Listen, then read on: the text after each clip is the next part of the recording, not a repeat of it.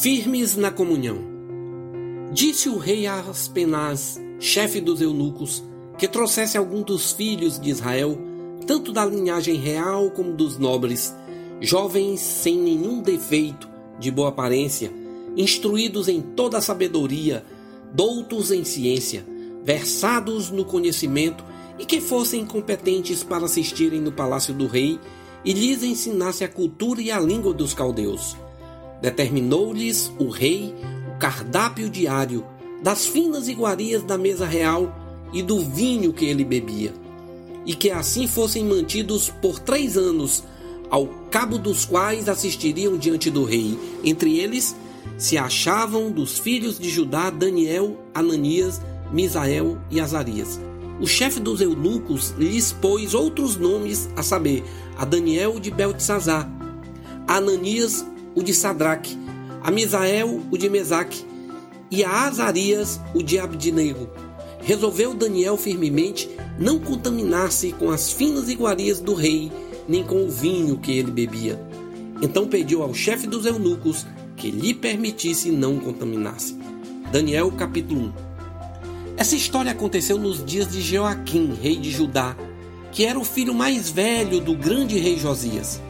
Nabucodonosor, ainda aspirante de rei, liderou uma invasão militar contra Jerusalém, levando muitos prisioneiros de guerra.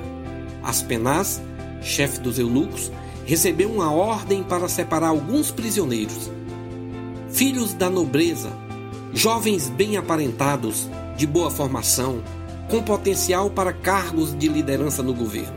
Eles aprenderiam a língua e a cultura dos babilônicos que era a mais privilegiada naqueles dias.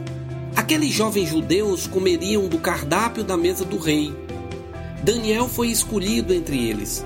Aconteceu que Daniel não se encantou com todo aquele privilégio, com toda aquela regalia. A narrativa diz que Daniel resolveu firmemente não contaminar-se com tudo aquilo. Resolveu continuar seguindo sua cultura de fé, porque amava ao seu Deus. De acordo com a tradição rabínica, Daniel e outros príncipes judeus foram castrados por ordem do rei da Babilônia.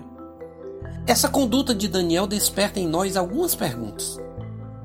Como pode um jovem que cria no Deus de Israel, um Deus que poderia livrar, salvar e mesmo assim teve sua cidade destruída, continuar firme na fé? Como pode um jovem que foi privado de forma tão perversa do convívio familiar continuar fiel à sua crença?